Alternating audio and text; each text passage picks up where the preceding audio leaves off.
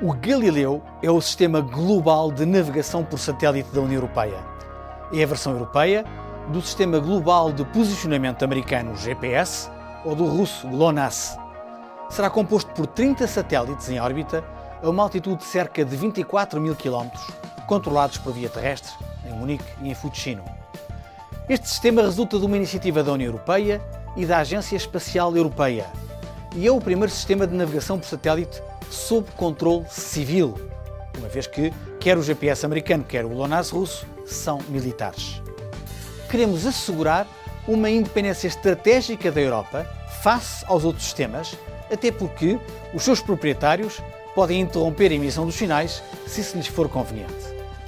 Nos dias de hoje, são inúmeras as redes de serviços públicos dependentes da sincronização em tempo preciso, proporcionada pelos sistemas de navegação por satélite. E as implicações de uma falha de sinal seriam catastróficas, colocando em risco não só o bom funcionamento dos sistemas de transporte, mas também a segurança humana.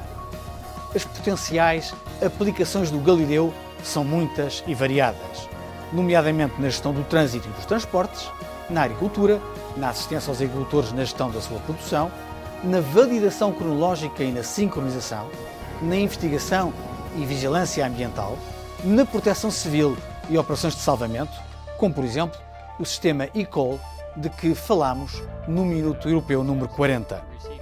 O Galileu tem a vantagem de ser um sistema com maior precisão que o GPS, com um posicionamento em tempo real inferior a um metro. Tem uma melhor cobertura em altas latitudes. É de caráter civil. É compatível com o sistema GPS e GLONASS. Multiplica as possibilidades de fornecer dados de posicionamento e oferecer serviços combinados de nível muito elevado.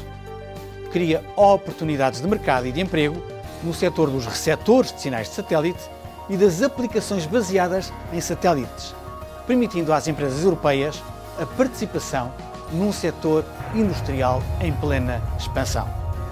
O sistema tem tido alguns atrasos, e derrapagens orçamentais, mas prevê-se que esteja totalmente operacional em 2020.